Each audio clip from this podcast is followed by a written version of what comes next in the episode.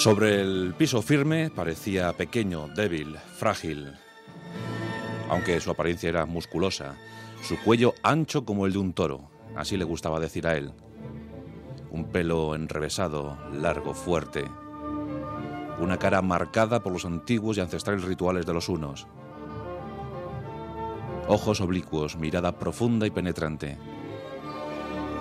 Y cuando subía al caballo, su figura egregia aumentaba. Parecía que delante de nosotros se encontraba un gran dios, un gran líder, blandiendo la espada de Marte. Su nombre Etil, aunque su pueblo le llamó Atila, padrecito. Fue el azote de Dios. Hostigó al imperio romano y durante muchos, muchos años fue la leyenda negra y oscura del continente europeo. Esta noche, nuestros pasajes de la historia, Atila, rey de los hunos, el imperio efímero de un hombre aferrado a muy pocas tradiciones, muy pocas costumbres, porque solo se fiaba de él y del ardor y el empuje de sus guerreros. Solo se fiaba de lo que podía avanzar su caballo, y hasta donde avanzaba su caballo, avanzaba el poder de Atila.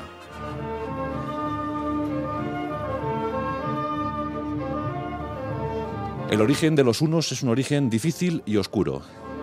Muchos piensan que fueron escitas.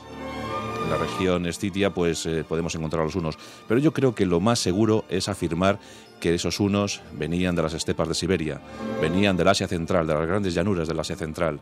Por tanto, debemos decir que el origen de los hunos era mongol. Los primeros que sintieron las lanzas, las flechas, las ondas de los hunos fueron los chinos, y a tal fin tuvieron que levantar el monumento más maravilloso de la Tierra, la Gran Muralla China, el único que se puede contemplar desde el espacio.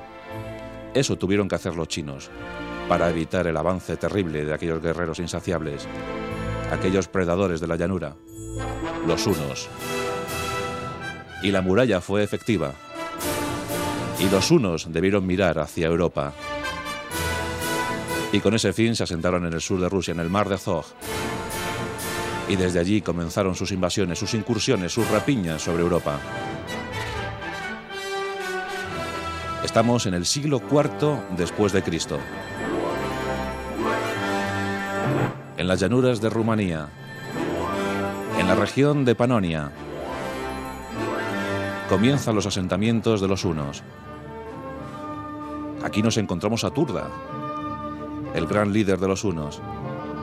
Y aquí vemos cómo se subdividen las tribus de los hunos, las tribus únicas, como ellos llamaban. Por un lado, las danubianas. Los romanos a estos le llamaron los hunos blancos. Y más allá del Danubio, los hunos negros. Luego intercambiaron posiciones. Eran tiempos de mucho miedo, eran terribles. El cristianismo se estaba también asentando en el Imperio Romano, ya dividido entre el Imperio de Oriente y el de Occidente. Los unos caucasianos avanzaban por su cuenta y los danubianos también. Pero llegó el momento de la muerte de Turda. Turda dejó cuatro hijos. Uno de ellos, Munsek, padre de Bleda y de Etil. Otro de ellos, Rugila. A la muerte de Turda, Rugila, el más pequeño, el más bravo, el más heroico, el más diplomático también, de aquellos hijos varones de Turda, asumió el mando de las tribus y comenzó las embestidas contra el Imperio Romano de Oriente y también contra las tribus bárbaras. Los alanos, los germanos, los escitas, los visigodos, los ostrogodos, supieron cómo era el ardor combativo de los unos. Rugila fue un estupendo líder. Cuentan que cuando murió Rugila, en las iglesias cristianas de Oriente, en las iglesias de Constantinopla, los sacerdotes decían a la feligresía, ha muerto Rugila, ha muerto el demonio, ha muerto el diablo, y sin duda alguna fue abatido por un rayo. Ese era el temor que infundían los unos a los cristianos y a los romanos. Bleda y Atila, Etil en ese momento, crecían felices, Claro, eran inocentes niños que no participaban en ninguna de las incursiones de sus padres, de sus guerreros unos. Pero Amunsek murió, el padre murió. En ese momento Etil tenía tan solo seis años y Bleda tenía diez. Rugila asume la tutela de los dos niños. Y aunque los dos eran de su predilección, Etil era sin duda alguna el más favorito. Y Rugila empieza a instruir a los niños.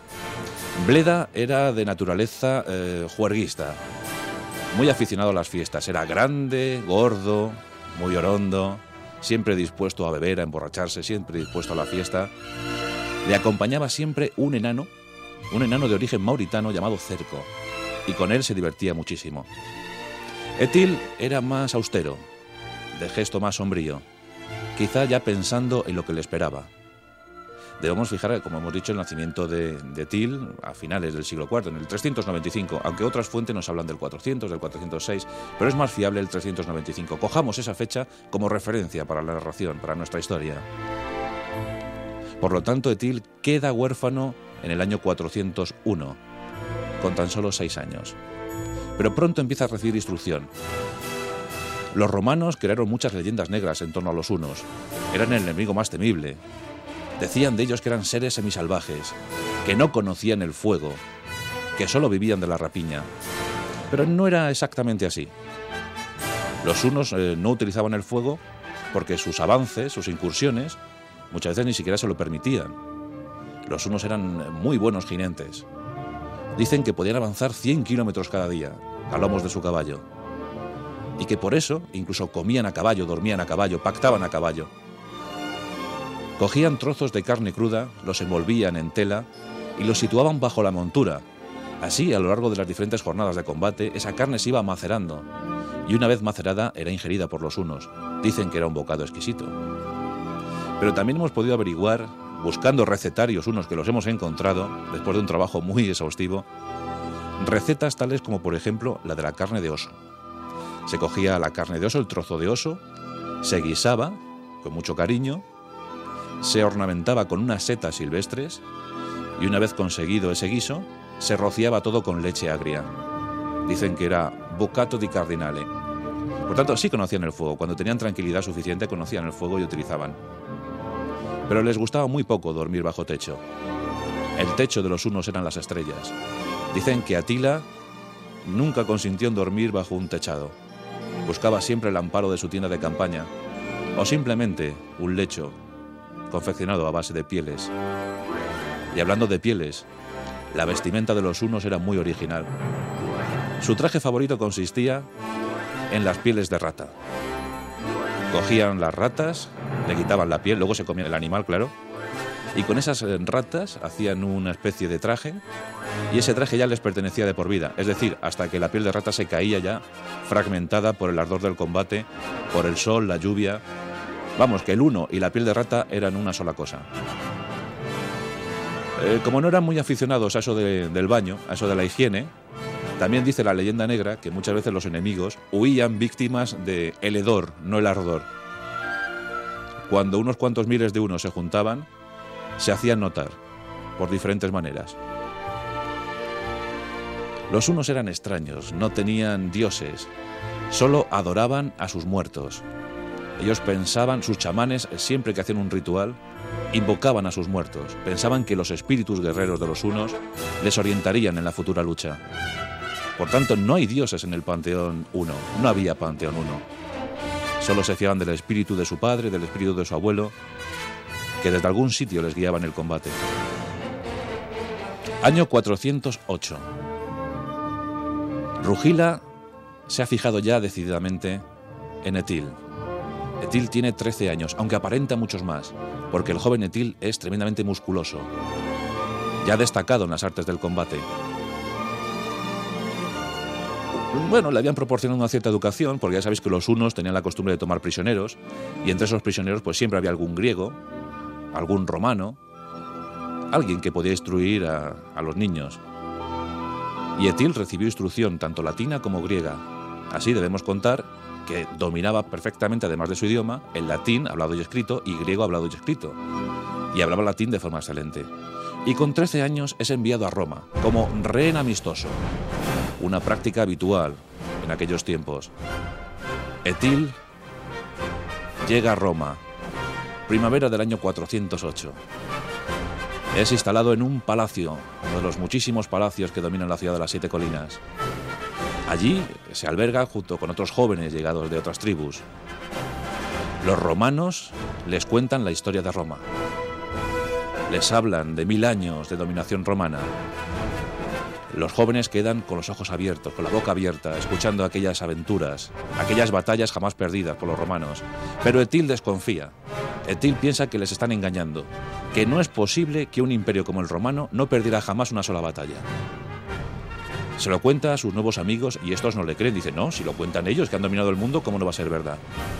Y bueno, eso sí, hace tribu con otros dos o tres que pensaban como él. Esos dos o tres le nombran su líder y deciden aprender todo lo que había que aprender sobre los romanos. Por tanto, sin querer, los romanos habían metido a un espía, a un futuro líder entre sus filas. Etil va por las calles, deambula, come lo de los romanos, viste como los romanos, sabe cómo son los romanos. Y así pasa un tiempecito, más o menos cifrado por los historiadores en unos cuatro años. Es decir, que con 17, Etil ya estaba formado militar e intelectualmente. Con 18 tiene su primer matrimonio. En el asunto del amor, Etil era muy fogoso. Los unos le dan mucha importancia al sexo. Llegó a tener cuatro, cinco, seis mujeres oficiales y un harén de 450. Hijos oficiales también cuatro o cinco, innumerables bastardos. Las niñas, por supuesto, no se contaban, porque las niñas eran poco importantes para los unos. Ellos siempre hablaban de sus varones, de los futuros guerreros, los que seguirían, los que perpetuarían el linaje.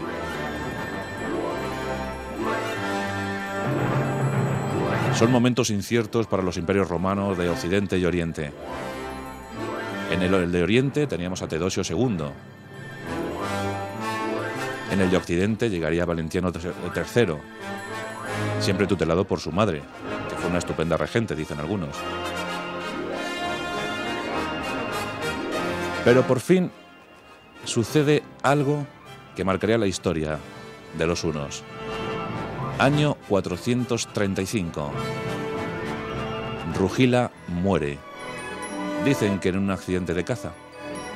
Vaya usted a saber. La verdad es que los líderes unos eh, duraban poco, no solían morir de, muerte natural. Pero claro, a la muerte de Rugila, los sucesores eran claros. Lo había dejado él muy claro en su testamento. Debían ser Bleda como hermano mayor y Etil como hermano pequeño. Serían correyes de los unos. Y llega el momento de pactar, llega el momento de darse a conocer a las potencias de la zona. Y así los dos hermanos se presentan ante los enviados especiales de la Corte Imperial de Oriente.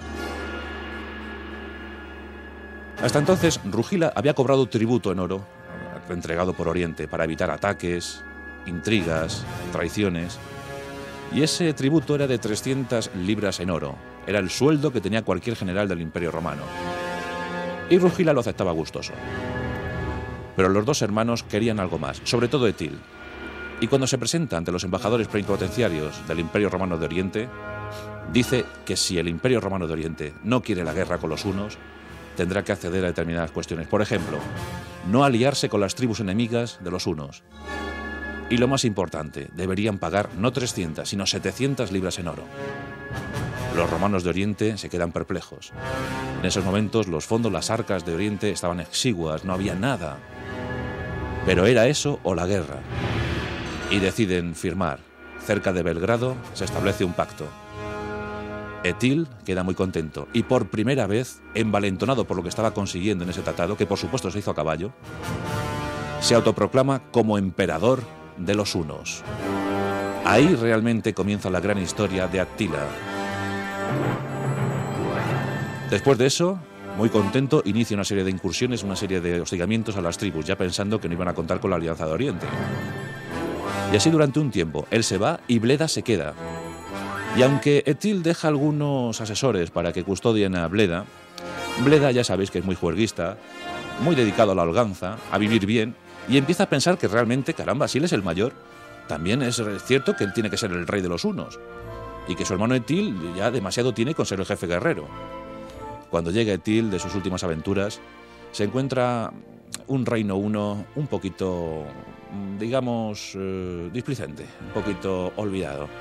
Y claro, la situación de Bleda le preocupa muchísimo. Es el año 440. Cinco años llevaban de Correyes. Y Etil decide tomar una decisión. Bleda me molesta bastante. Por tanto, vamos a hacer que Bleda ya no esté entre nosotros. Yo no seré el que levante la mano contra mi hermano. Tampoco serán mis generales. Pero ¿qué tal si hacemos que parezca un accidente? Y así organizan un día de caza, una jornada de caza, y casualmente, en un momento en el que Bleda está muy distraído, aparece un oso. Y el oso se lo carga. Claro, había algunos unos afines a Bleda, y se muestran muy inquietos por lo que estaba ocurriendo. Y en ese momento, oh misterio, oh leyenda, oh casualidad, entra en juego una famosa leyenda de los romanos. La espada de Marte. La Excalibur de los romanos. Esa leyenda contaba que quien blandiera la espada de Marte, sin duda alguna tendría el poder y sería invencible. Y justo, justo después de la muerte de Bleda, se encontró la espada de Marte. Dice la historia que una vaca se topó con ella y que su pezuña dejó un rastro de sangre al que fue siguiendo alguien y se encontró con la espada semienterrada. Esa espada le fue entregada a Etil. La reunión debió ser apasionante. Imaginaos la situación. En la Panonia, en Rumanía, una llanura llena de unos, miles de unos venidos de todos los puntos del reino, todos esperando algún mensaje. Etil se dirige a ellos, mirada oblicua y profunda, gesto serio, muy serio, el rostro marcado por las heridas. Siempre que moría alguien, por ejemplo, cuando el caso de Rugila, su tío, Etil es cierto que quería muchísimo a su tío, pues los unos su forma de demostrar el luto era rasgarse las mejillas. Eran barbilampiños y por eso tenían que eh, adoptar un gesto muy grotesco para sus enemigos. Pues esto de rasgarse las mejillas se lo hacían a los niños cuando nacían y ellos cuando llegaban las situaciones de luto. Bueno, pues estamos en esa reunión. Etil está mirando a la congregación de los unos. Todos están esperando algo. Y en ese momento se dirige a una piel y de la piel saca una formidable espada. Eleva la espada hacia el cielo. Y él también mira hacia el cielo y dice con voz poderosa a sus guerreros, esta es la espada del dios Marte, esta es la espada que nos hará invencibles, esta es la espada que significa la unión de todos los unos. Es el momento no de luchar, sino de unirnos y avanzar hacia la victoria. Grandes tesoros nos esperan.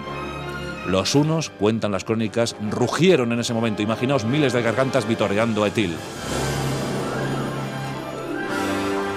Pero ya no le llamaban Etil, le llamaban Atila.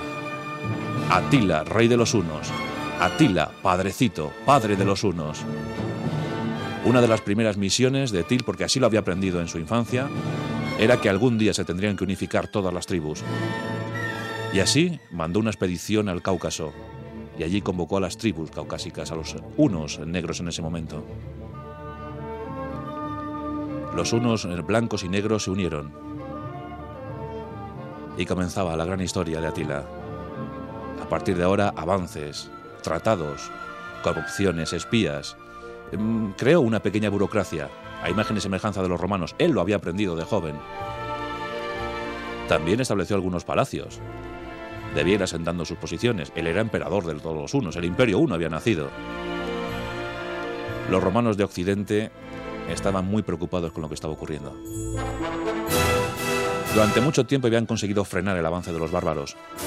Aún así, en el 410 habían entrado en su reino, habían entrado en el imperio.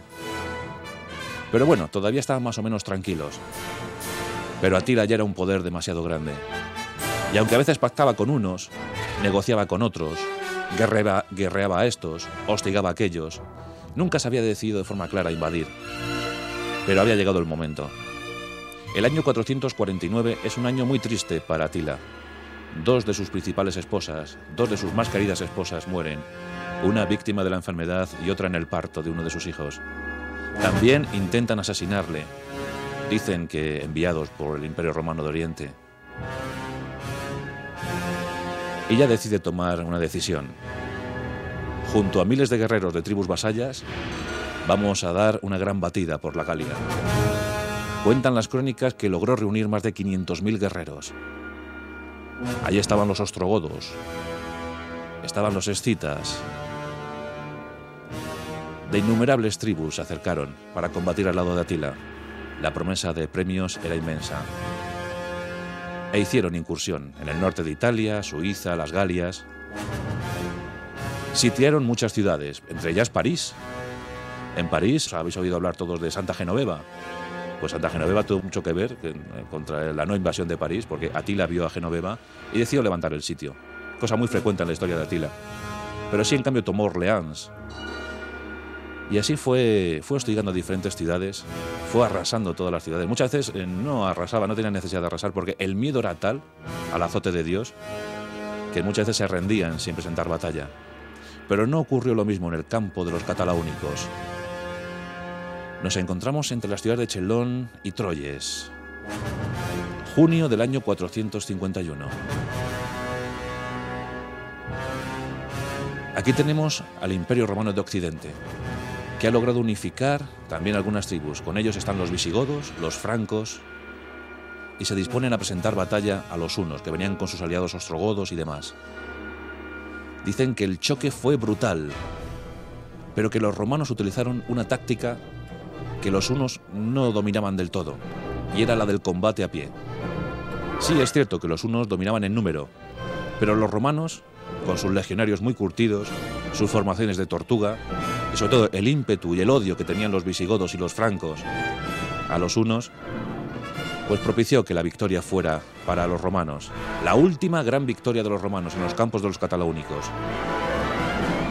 Y todo fue por luchar a pie. Aecio, que era el gran general romano, dicen de origen uno, de hecho su corte era unos, su guardia imperial, su guardia pretoriana eran unos, luchó fantásticamente bien. Las crónicas imperiales hablan que entre los unos y aliados se crearon más de 160.000 bajas. 162.000 bajas hemos podido leer. Aunque bueno, siendo cronistas de la Roma imperial, hay que bajar en algunos miles la cifra. Lo cierto es que Atila incluso llegó a formar una gran pira para quemarse, para evitar ser apresado por los romanos.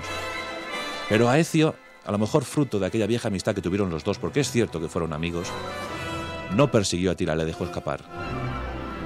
Y Atila volvió a su Panonia a lamerse las heridas. Y en Panonia estaba cuando pensó en nuevas invasiones, sobre todo pensó en la venganza, y organizó la expedición definitiva a Italia. Arecio no estaba mm, en Italia en ese momento. Había pocas legiones, había poco que oponer al avance de Atila. Y fue tomando una tras otra diferentes ciudades, en algunas de ellas creó gran mortandad. Incluso propició la invasión de Atila en este año 452, propició que se creara una ciudad porque eh, después de, haber destruido una ciudad, los supervivientes tuvieron que irse a los pantanos para evitar el avance de Atila, para evitar eh, el castigo de Atila. Y en esos pantanos se asentaron y no les fue nada mal, porque la ciudad eh, que crearon fue Venecia.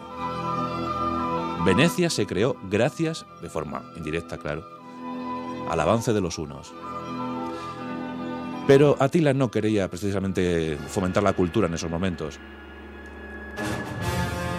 3 de julio del año 452.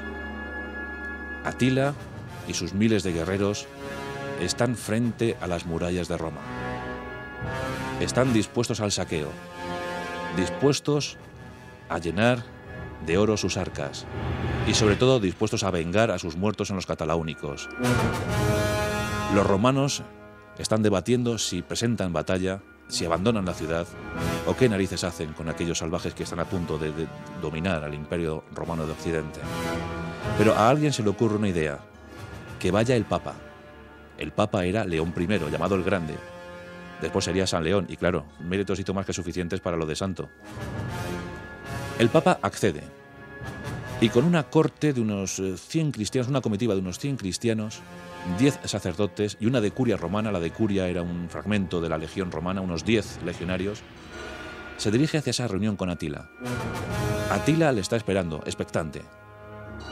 4 de julio del año 452. La embajada de León habla con los enviados de Atila. Se propicia una, una reunión, se crea la situación propicia para una reunión. Atila estaba también eh, deseando conocer al Papa, a ese personaje, dicen cristiano, adorador de un solo Dios, tan extraño para él en esos momentos. El cristianismo era muy extraño para todos en esos momentos, aunque ya era la, casi la religión oficial. Y León le habla de cosas. Sobre todo, hay un dato que impresiona primero a Atila, y es que tiene nombre de animal, y los unos a eso lo respetan mucho. Los unos le tienen mucho miedo a las personas que tienen nombre de animal. Entonces, que, que, que un papa, que un líder religioso se llame León, eso le llama la atención, y empiezan a hablar. Y el Papa seguramente le habla de leyendas, le cuenta acerca de los que saqué en Roma llevarán siempre el castigo divino. Y claro, Atila no creía en Dios, pero por si acaso no se enfrentaba a él. Y claro, eh, pensar que la leyenda le puede perseguir, era muy supersticioso, pensar que algún mal le puede perseguir, que puede morir a consecuencia de algo oscuro, no en batalla, le preocupa.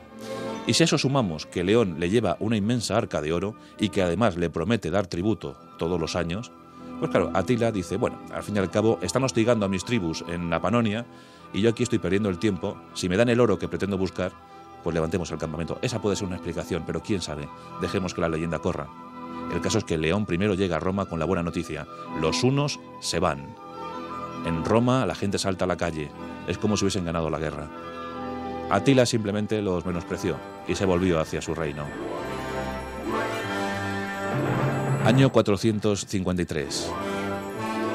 Después de unas campañas, después de, algunas avanzadas sobre diferentes tribus, después de pacificar aquí y allá, llega a su campamento, llega a su zona y se encuentra con que los bactrianos, que era una tribu mitad griegos, mitad indios, habían sido apresados después de algunos combates por los unos.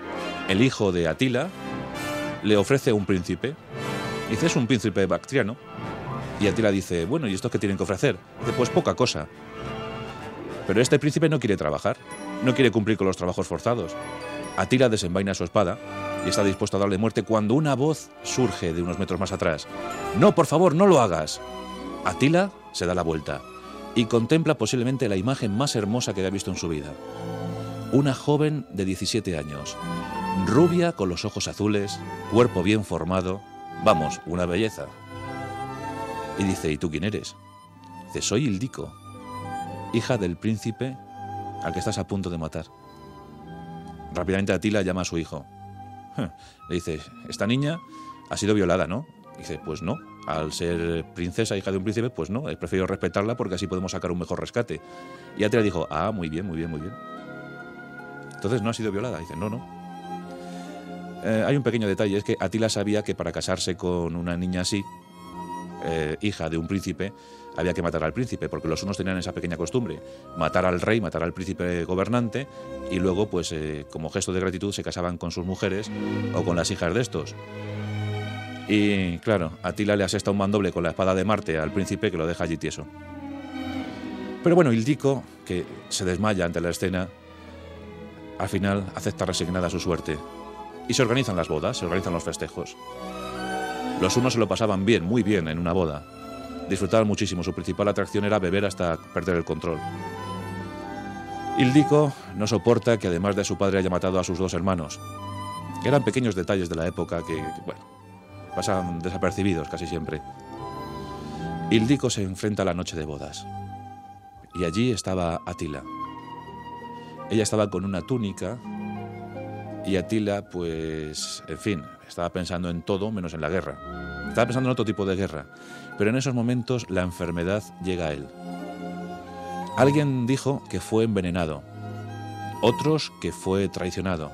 Pero no hay que darle pábulo a estas historias. Lo cierto es que Atila arrastraba una tremenda enfermedad desde hace algún tiempo. En esos momentos tiene 58 años. Él sufría frecuentes hemorragias, hemorragias nasales, que le dejaban casi desvanecido.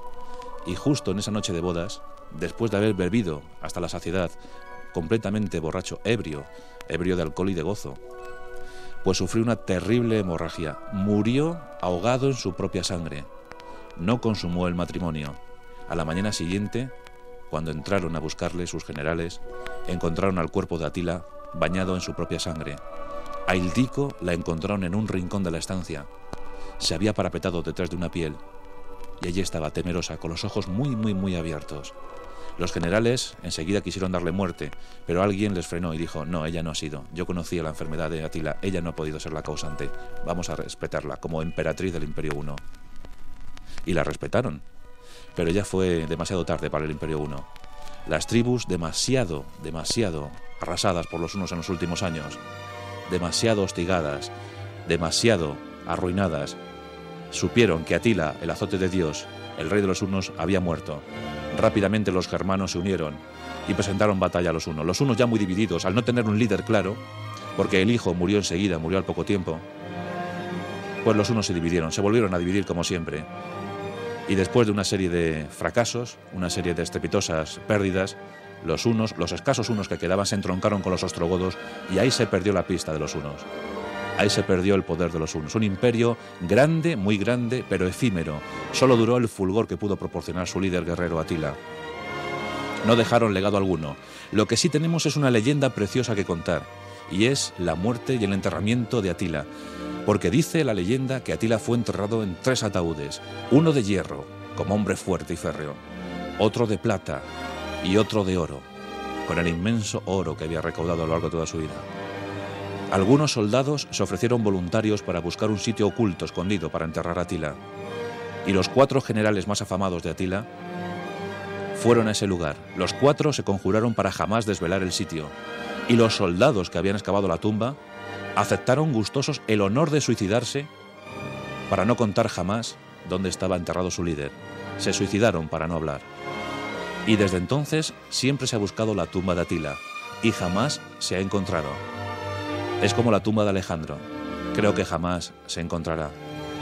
Atila fue un gran estratega, supo ser algo burócrata, supo ser diplomático, era culto, muy culto para la época o para lo que le atribuían los romanos. Atila, el rey de los hunos, murió en el 453 a la edad de 58 años. Y nos quedamos con esa imagen. Atila al frente de sus tropas, avanzando por las llanuras de la Panonia rumana. Dicen que por donde pasaba el caballo de Atila nunca volvía a crecer la hierba. Es muy difícil afirmar eso, formaba parte de la leyenda negra creada por los romanos. Lo que sí es cierto es que, claro, si un ejército como el que fue hacia los campos de los catalónicos de 500.000 guerreros pasaba por algún sitio, era difícil que creciera la hierba y algo más durante mucho, mucho tiempo. Pero fue el azote de Dios verdaderamente. Fue el azote del Imperio Romano, de sus dos franjas, la de Oriente y la de Occidente. La historia de Atila, una historia fascinante, la historia de los unos, aquellos que no nos legaron nada.